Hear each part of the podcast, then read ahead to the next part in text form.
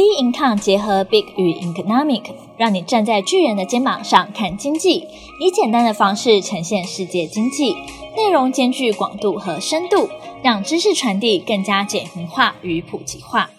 各位听众好，欢迎收听本周的投资前沿新观点，由我们财经诸葛 David Chen 向各位听众聊聊费德没有实际作为前，多头行情不需担心。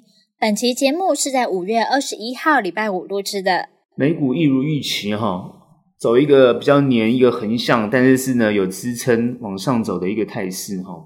我们从上一周去看哈，上上应该说上一上周，它从最高点这个三万五千零九十一点开始往下跌，之后一个反弹，两根红 K 反弹之后，在礼拜一哦黑 K，然后礼拜二、礼拜三连续啊两根。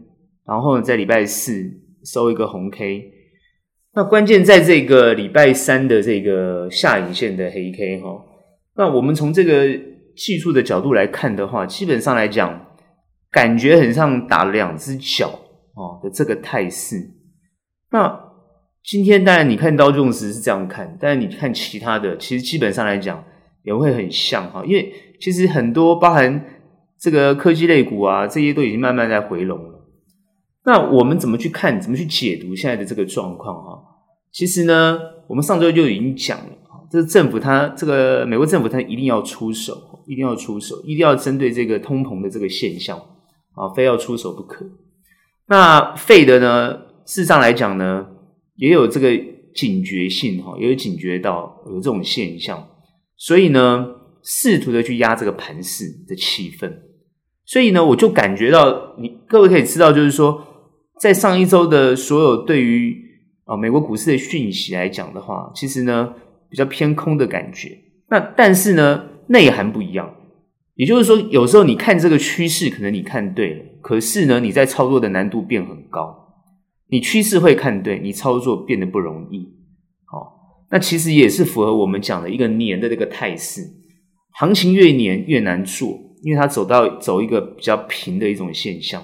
所以你很难抓多空啊。虽然呢，你会觉得说，诶，盘势弱，你进去做，你马上可能就会被嘎到。所以这个东西就是它里面的学问不简单。我们就说，就说外面看起来好像很容易，里面的内容不简单。哦，这是一种感觉。所以呢，实际上来讲，很多时候，一般来讲，我觉得我会建议很多朋友，就是说你在一个看不懂的情况之下，其实呢，不看是最好的。哦，看不懂就不要看，但是呢，你又很想看，啊，那你就观望就好。但是如果你实际上跳下去做，我觉得你的心情就很很容易受影响。那为什么会这样子呢？其实第一个很简单，它处于一个各方面数据越来越好的情况。首先，疫情哦慢慢控制住，尤其在美国哦，它因为疫苗打的关系，那它疫苗打，它现在虽然疫苗打的数数据好。慢慢减少没有错，可它整体的量能来讲，疫苗的这个整体打的量来讲，还是非常的大。好，我最近看到这最重要的讯息是不是只有美国，包含连欧洲，像连法国现在哦，之前疫情很严重，连法国现在呢，有些地方已经解封了，那马克宏呢都可以出来喝咖啡了哈，让这个法国民众感觉到终于呢可以松一口气了哈。那为什么呢？随着疫情慢慢的减缓，也就是说，这些欧美国家基本上打疫苗的情况呢，实际上呢，就这迅速的这个蔓延开来啊，不是疫情蔓延开，是疫苗迅速蔓延开来。那这样就很有效的去控制这个病毒的扩散。那尤其从英美啊，很明显的这个，所以它的实体经济就慢慢复苏，那它各方面的数据就越来越好。那这样的情况呢，就会冲击到啊这个。不是不是冲击到实体经济，而是经经济越来越好的情况之下，它就会冲击到什么？它就会让很多的这个基础原基础原原物料啊，这种这种报价越来越高，就是感觉需求变强。那我们之前就讲了嘛，这就是一个 overbooking 的现象。这个我们已经讲过很多次了哈。那这这个时候呢，存货就会越来越多，因为实体它还没那么快反应。我们更清楚的看到是一个，在上一周我看到一个比较情。比较有趣的情况哈，就是说美国的这个呃房价一直在往上走，房价的原物料呢，哦，这个也相关的原物料也一直往上走，那这就是因为有房价带动起来的这个原物料往上走的一个行情，那造造成这个现象呢，也就是说呢，因为什么？这个居家在家工作哦，整个在美国好像变蔓延开来，大家都不用去公司上班，通通在家里上班哦，大家变习惯了。好，那这时候呢，房子房屋的需求就变高了。以前呢，在都市呢要租房子，现在全部都到郊外去买个房子住，因为美国的郊外房子比较便宜。好，那这样的一个情况呢，变成就是呢，哦，这个自然而然它的基础需求就起来了。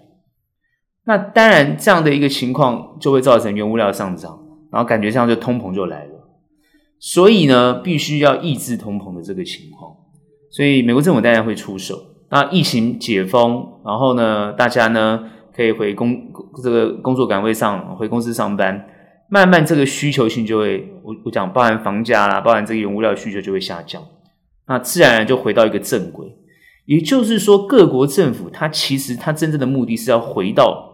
疫情前的状况回到正轨，而不是一直在讨论疫后的变化。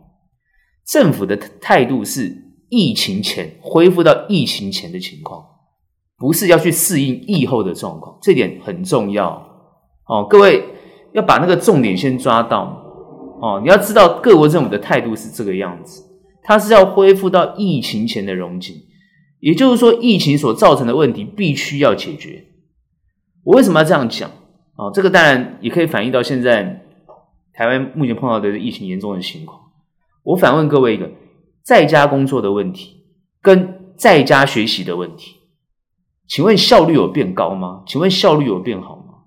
很多人就讲说有啊，好，在家工作效率有变高啊，好，有美国人都已经习惯在家工作，习惯在线上好工作，线上的上学，但实际上如果一直线上。人跟人之间不互动、不交流、不交往，美国政府现在已经开始在检讨这件事情，就是社交已经变少了，人人跟人之间的互动变少了。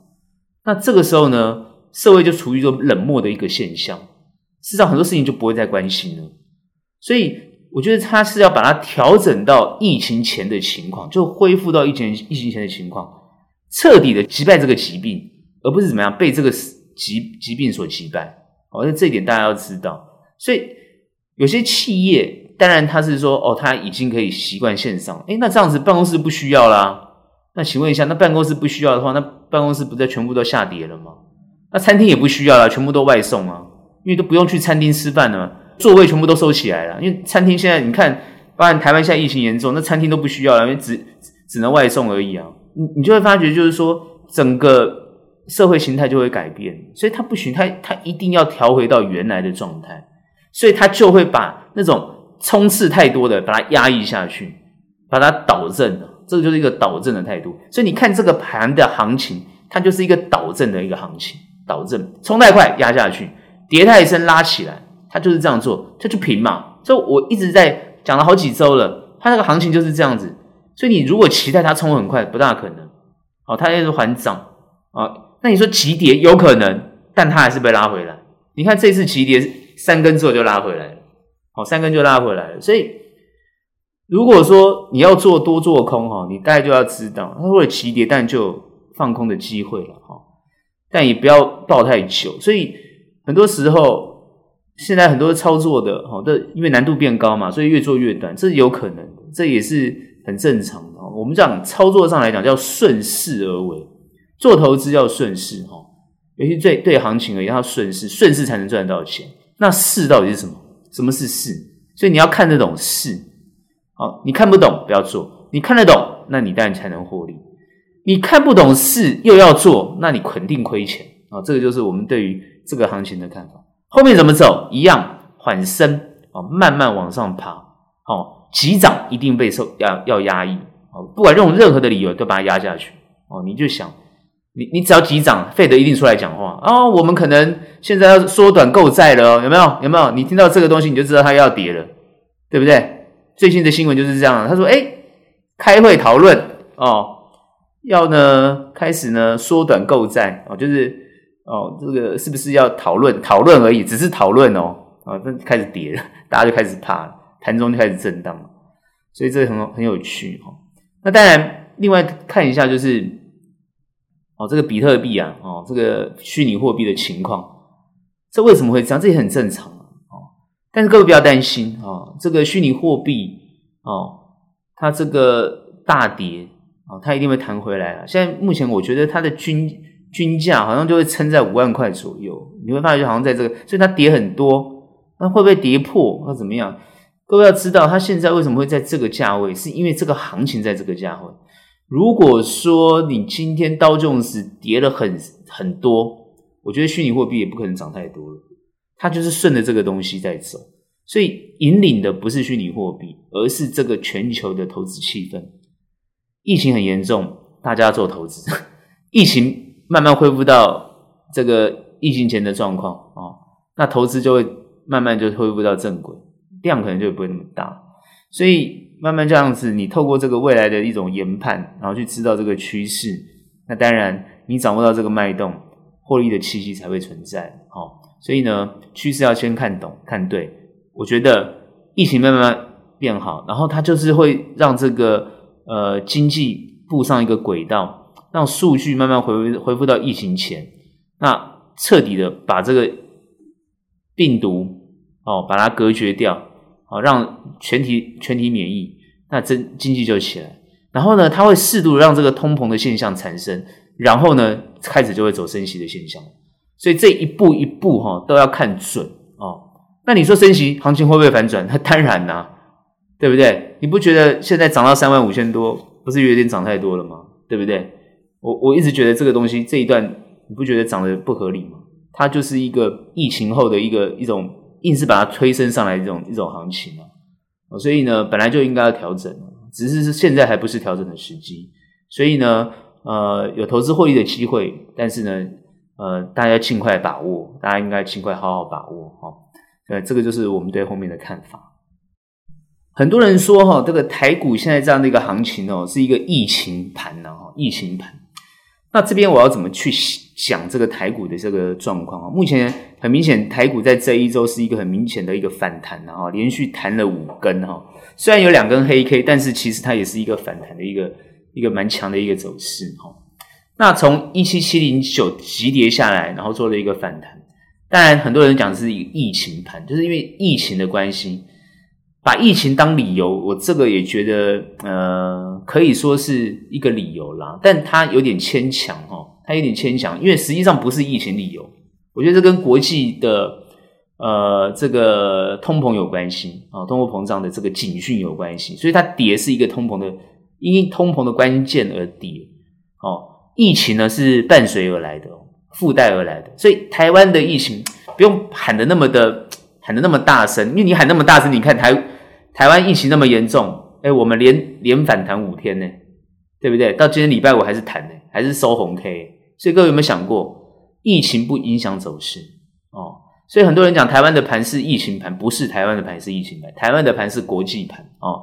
不要再哦，这个我可以讲说，不要乱分析啊，不要乱分析，就是。很多人就是哦，就是说，诶，因为疫情的关系，所以呢，每天进去杀进杀出。那你当然有赚钱，我也恭喜你。但是我看多半是没有没有赚到钱比较多啦，因为你不会做啊。你如果拿疫情当理由，你每天盯着这个下午的中央疫情中心他们的一些数据，那你不是每天都很紧张吗？对不对？那隔天你就做错了啊，所以不用看呐，这疫情不用看。但是要不要配合疫情？这个疫情的变化，这个各个机关，比如说三级啊、几级啊，好的，当然要配合啊。哦，而且我觉得台湾对于疫情的反应比国际上各个国家哦，因为我最近在看那个印度的情况，都非常凄惨、非常恐怖。哦，那台湾完全不会变成这样子啊，因为我发觉台湾的自主性非常的高啊。哦，我我发觉就是呃，政府都还在三级的，台湾。的这个像我看台北市，每个人都变四级，自己变四级啊！哈，这双北都自己变四级，我就觉得很有趣。这这个我说很有趣，不是说我们现在的，我讲很有趣是说大家很有这个很有防疫的观念哦。但是虽然我觉得人变少了，可是我平常在看大家的疫情这个防疫的这个行为，还是蛮多呃不正确的啊。比如说口罩的戴法啊，比如说口罩的使用啊，比如说。呃，回家这个呃，对于这个这个就是防病毒的这种，就是还比较没有观念啊，应应应该是说防防病毒的这个能力还没那么强，事实上来讲，要做到非常的非常的精准哦，不容易。所以你你看，为什么疫情会会扩散？那其实本来疫情真的很容易扩散，真的很难防，很难防。第一个，你不知道感染源在哪里，就算你知道哦，因为他轻症，因为他轻症，他没有症状啊，轻症或没有症状，那因为没有症状，你就没没办法防哦。而且我看到人跟人之间有时候，呃，比如说排个队啊。要有这个距离，有些就没有，有有些就没有没有这个距离的观念哦。那比如说，不管是商家也好啦，或者是一般民众也好啦，哦，这个喷酒精的习惯是最近比较认真喷的哦。那之前我看没有在升级之前，我看大家也都是随随便便。所以它真正扩散的原因是那时候大家松懈的时候，差不多在这个几个月前，大家比较松懈的时候，是真的哦。有些人也不戴口罩的啊，哦，有些人就参加很多聚会啊。哦，所以所以就整个扩散开来，事实上真的是这样子。那如果我们大家有警觉性的话，其实就比较不会扩散那么严重。那目前现在防疫升级，所以大家警觉性高，看起来就会控制住。所以首先就是为什么我看这个盘会反弹，就是就是很正常，就是投资人其实不太担心盘的问题哦。那还另外一个就是因为大家都在家在家工作或者在家这个作业，所以呢有时间看盘，有时间做股票。所以呢，这个时候呢，你去看那个这市场就会反弹。不过我另外看量没有没有很多出来，其实还好，让它控制在一个一定的程度之上。所以基本上而言，我觉得整个疫情对于这个盘势是没有太大的影响。所以它不是疫情盘，记得它不是疫情盘，哦，它是一个反映国际的一个这个通膨盘，应该是这样子。好，那现在目前不通膨压抑住了，压抑住之后，后面呢就会走的比较健康。但这个时候走的比较健康，我看还有很多人喜欢去做这个什么呃航运啊、钢铁啊，想当这个海航海王啊、钢铁人。我已经讲过了哦，其实不是很建议啊，不是很建议，因为因为虽然这个基本需求，但他们的报价各方面都很不错，财报也都很好，这都没有问题。但他有没有到达一个呃过热的情况？这个大家就必须要有警觉性。那当然，很多人在里面做。不管是放空也好，做多也好，当冲啊，各方面，哦，这个哦，这个搓来搓去啊，这样子这样去炒作，那其实还有很多更好的公司，然后很多被低估的情况，事实上是存在的。应该是把资金 parking 在啊、那些地方，你会比较安心而稳定的获利。那前阵子跌下去，很多人都很紧张自己手手上的股票，那他都没有做停损的情况怎么办？很多人都问，其实呢。好的股票，好啊、好的公司，好的股票，获利营收都不错的。其实它慢慢都会再涨回来，其实真的是不必担心。而且如果你在下跌的时候有去买它的话，你这一波都还赚得不错。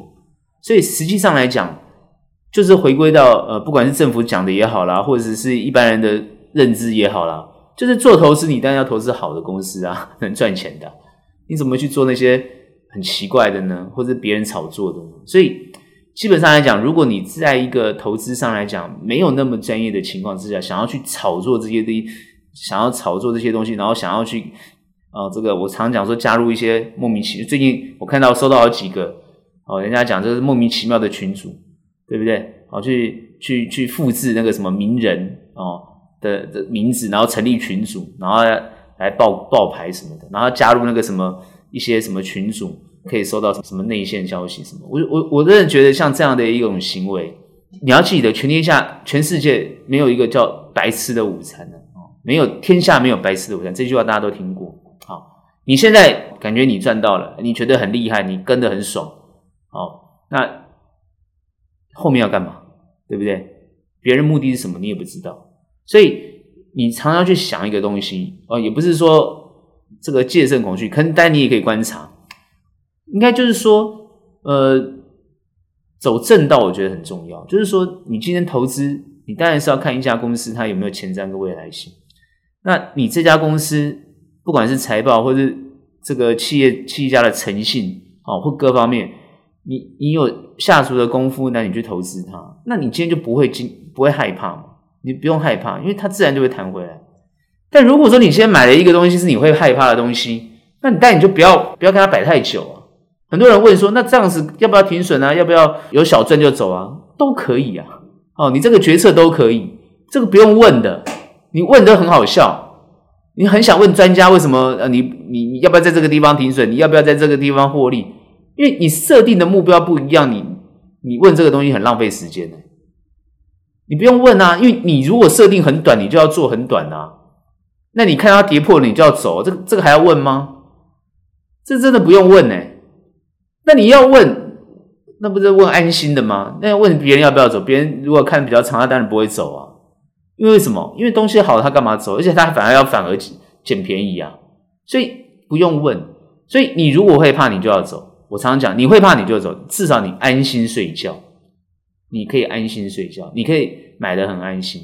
好，那专业的是这样子，不用他们不会问什么时候要不要走，他该走他就会走。他他不走就有他的理由啊，所以你要去问那个理由对不对？那理由能不能说服你啊？如果理由可以说服你啊，那就不需要走。如果你觉得那个理由没办法说服你，那你一定要走。好，那当然小赚有没有关系？小赚也是赚哦。所以很多人在讨论这个当冲的问题，我们上礼拜也讨论到了，然后在这个礼拜继续在讨论，很多人在继续在讨论当冲，当中没有什么对或错，就好像很多人讨论就是说投资啊。他要做短线，做什么波段，做长线。我在好几应该好几个月前吧，我就讨论，就讲过这个观念，没有什么短中长的概念啊。做投资你能赚最重要。如果你短的能赚，你就赚；如果你摆长它能赚，那也可以赚。那你摆长它可以会亏，你就当然不要摆长啊，对不对？因为你买了一个哦，我们不好意思说哪些公司，对不对？以前涨到一千多块，可以跌到几十块的，那你你觉得你能摆长吗？不对啊，因为它从头到尾都没有再回到一千块了，这还有什么好讨论的？不能摆长的公司就不能摆长，可以摆长的公司它就是可以摆长哦，所以这个要搞清楚。那长到什么时候，你可以去设定一个长的一个想法，这都没有关系。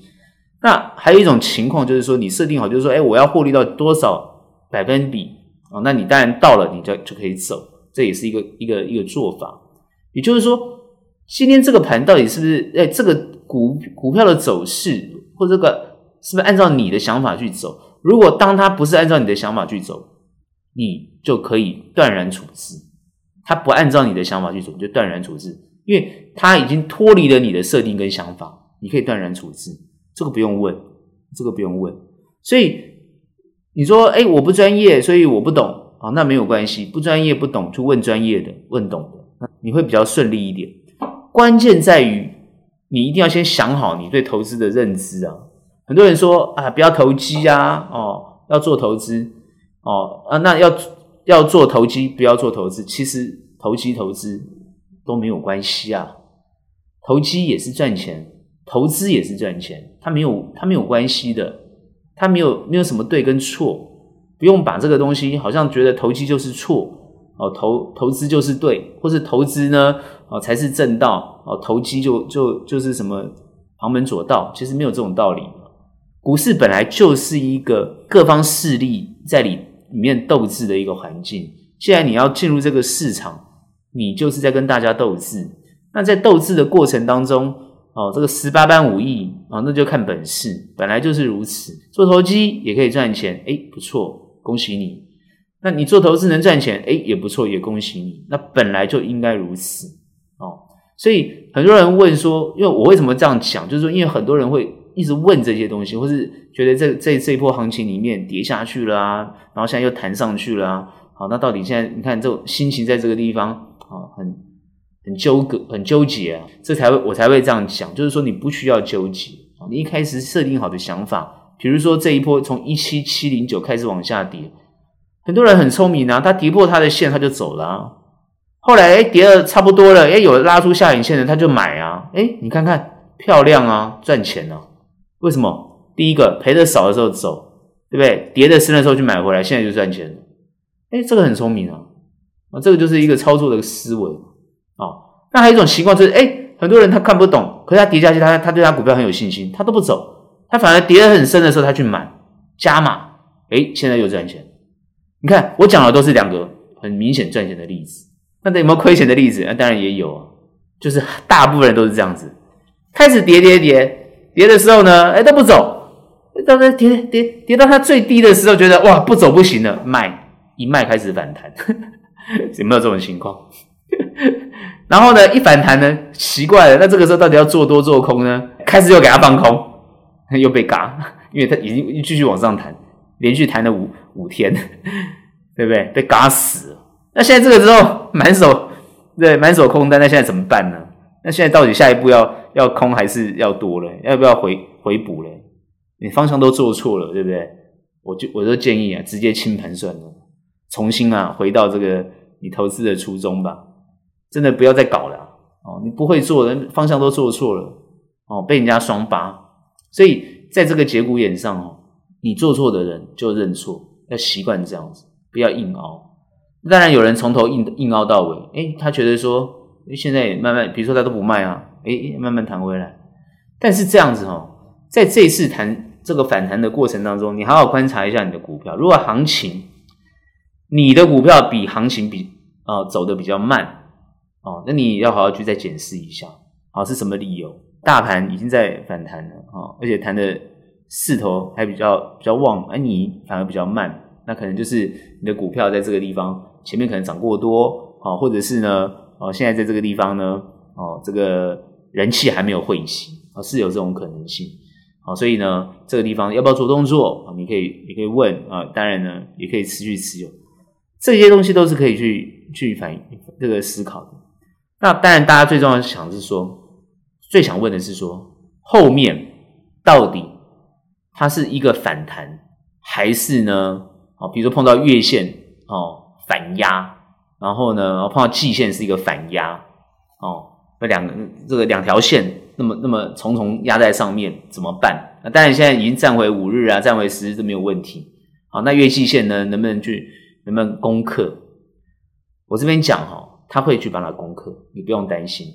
就算在这个地方震荡一下，啊，他还是会往上走，会是把它会会会把它攻克。啊，为什么？首先呢，首先你要去看疫情呢会被控制住，所以好消息会出来。哦，那再来呢，连接国际盘，首先我们跌的比别人多，所以呢，我们也会涨得比别人快，涨得比别人多。哦，这是我我的判断的第二个理由。那第三个就是，因为就算是往下震荡，它都还有一个支撑，所以在这个地方变成一个强力支撑。如果没有其他任何的理由，这个其他的任何的理由，比如说呃，疫情如果不晓任何原因突然又扩大或等等之类爆发等等之类，但我看我现在看目前应该不大可能。但如果它发生了哦，它就有可能，有可能就往下。跌得很快，因为之前很多人讲说，哎，台股走的比这个美股还要更更前卫啊，因为这一波好像是台台股因为疫情扩大跌下去的，所以美股跟跌。这句话很有趣哦，不是不是美股跟跌台股啊，哦，这这个判断有点错误，只是好像我们走的比它快一点，我们就觉得好像是它跟跌我们，哦，其实不是啊，但是呢，你要这样讲，因为我们我们总是反应的比它快，所以 所以你要这样讲，我也没话说。那实质我们是真的疫情，因为疫情而而暴跌吗？其实不是哦，是呃，这个我之前已经讲过了哈，这个就是因为原物料报价涨得太太凶，它必须要受压抑。这个地方如果有其他状况，它会暴跌下去。我觉得这个时候一定还会有支撑。我我啊，国安基金都还没有动作了，这个地方国安基金都还没有动作，好，所以我们一定会有所支撑啊，有所支撑，所以它还是会再弹上去。所以各位就还是不用太担心，但你会说，如果呢？如果如果他一定会怎么样怎么样怎么样？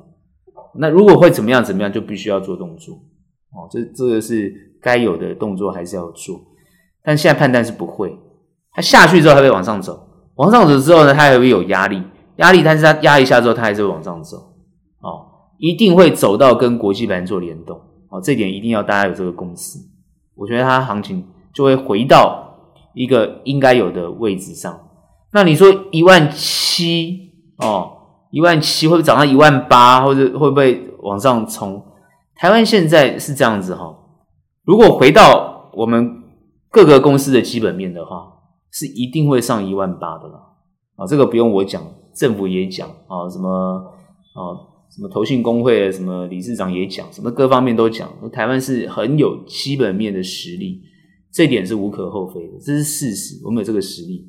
当然，一下什么停水停电啊，什么什么这些东西，我还是强调，不管是停电或停水，都有对策，所以它自然而然企业的获利还是会会呈现出来，它有实力往上走，所以这一点还是一个一个观念，包含原物料、原物料哦什么航运啊这些东西。有实力往上走的，它就还是会回到它的一个一个一个起跌点，或者是呢回到它的一个涨的点点位上，甚至再涨更高都有可能。好，所以这一点呢是是一定要有相对实力的，就是它一定会往上走。所以回到你的这个成本，或者回到你的呃你觉得你你舍不得卖掉的那个位置是会回去的。那你说要多赚，那就要看看你有没有这个后续成长的实力。目前看起来，如果通膨没有发生的情况之下，美国持续应召的情况之下，你都还有持续获利的机会。但如果说哦，通膨严重，美国被迫这个呃停止购债，哦，那那一波的跌势就会产生。这个时候呢，态度整个会反转，就不要那么乐观了。好，所以这一点呢，我在这个地方就会提醒大家，盘势就会反转。他就不需要，就不要那么乐观了。好，那该手上的部位该怎么样处理，该怎么样动作都必须要动作。这点呢，就必须要提示大家。但是如果他还没有动作之前，通通不用担心。那你说，如果说哦，虚拟货币跌成这样子，再怎么跌哦，你还是不用担心，因为虚拟货币毕竟不是主流，它属于它代表是投机，投机的资金被清扫出去，这些资金会流窜。反而对股市有利，反而对其他的这种不不管是科技股啊，或者其他的这种传产类股啊，都会有机会，资金反而是哦外溢出来的，哦，所以你都不用担心。它虽然代表一个气氛，但这个气氛呢，哦，就算是被压抑住或者跌得很深，它反而是好好事。哦，它反而是好事，它不是一个坏事，好，所以这个反而不用担心。哦，因为它是虚拟货币，哈，它不是主流的，所以你要紧盯的主流。哦，主流是什么？那就是联准会的态度，那就是主流。全联准会的态度跟全世界央行的态度是一致性的。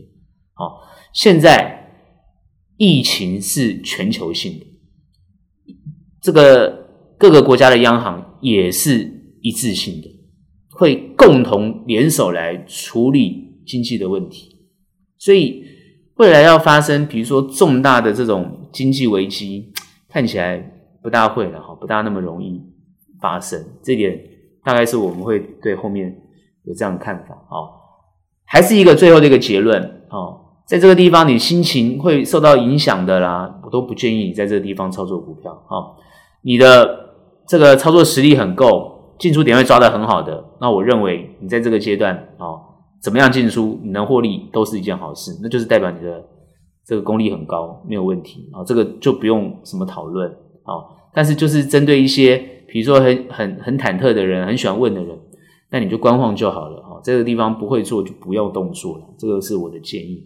但是，呃，你手上有部位，哦，你也想要在这个地方趁这个机会获利的，我觉得在这个阶段其实还是好的买点。我上个礼拜已经讲是好买点，你看这礼拜全部都获利了，对不对？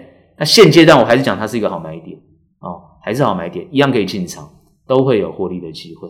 好。那呢，在这个地方呢，就是呃，希望这个疫情尽快过去，好，那赶快恢复到正常的轨道，好，希望大家都一切平安。今天的投资前沿新观点就到这边结束，喜欢我们可以订阅，有任何想法欢迎到我们脸书专业以及 Instagram 跟我们做互动交流喽。